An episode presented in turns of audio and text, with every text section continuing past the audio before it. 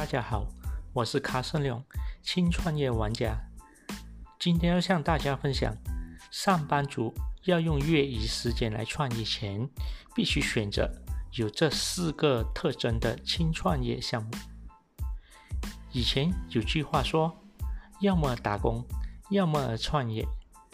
但轻创业与传统创业有所不同，轻创业是可以跟上班同时进行的，所以轻创业模式应具有这四个特征。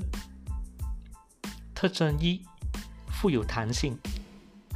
首先，作为一个好的轻创业项目，必须具备的优点就是其创业其经营时间可以调控，富有弹性。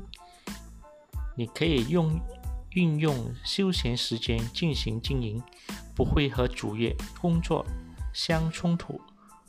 如果一个轻创业项目需要极多的时间，和你的工作相冲突了，那么你最好不要选择这样的项目。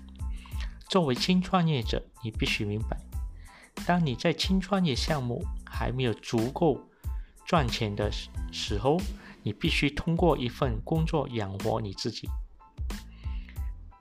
第二，容易驾驭。由于上班族有特殊的、特殊的性质，一个不易驾驭的轻创业时项目是绝对不可能成为一个好的轻创业项目的。所以，作为上班族，在选择轻创业项目时，一定要注意。选择能够灵活操控的创业项目。如果你选择一个不易驾驭的项目，不仅降低了你创业成功的可能性，同时还可能影响你的工作。第三，风险低。对于一个上班族来说，轻创业就是得选择本小利大的风险低的项目。在选择轻创业项目时，毕竟你选择利用上班空余的时间来创业，为的是盈利，而不是为了亏本。第四，投资小。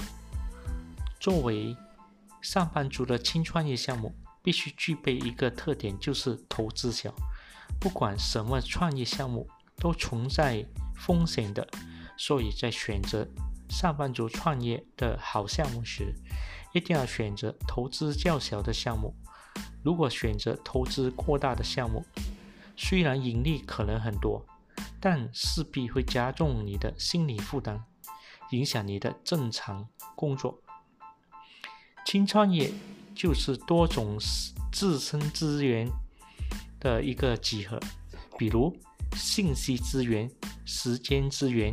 人脉资源等等，好好思索下，你身上包括你身边有什么资源，衡量一下，放手去做。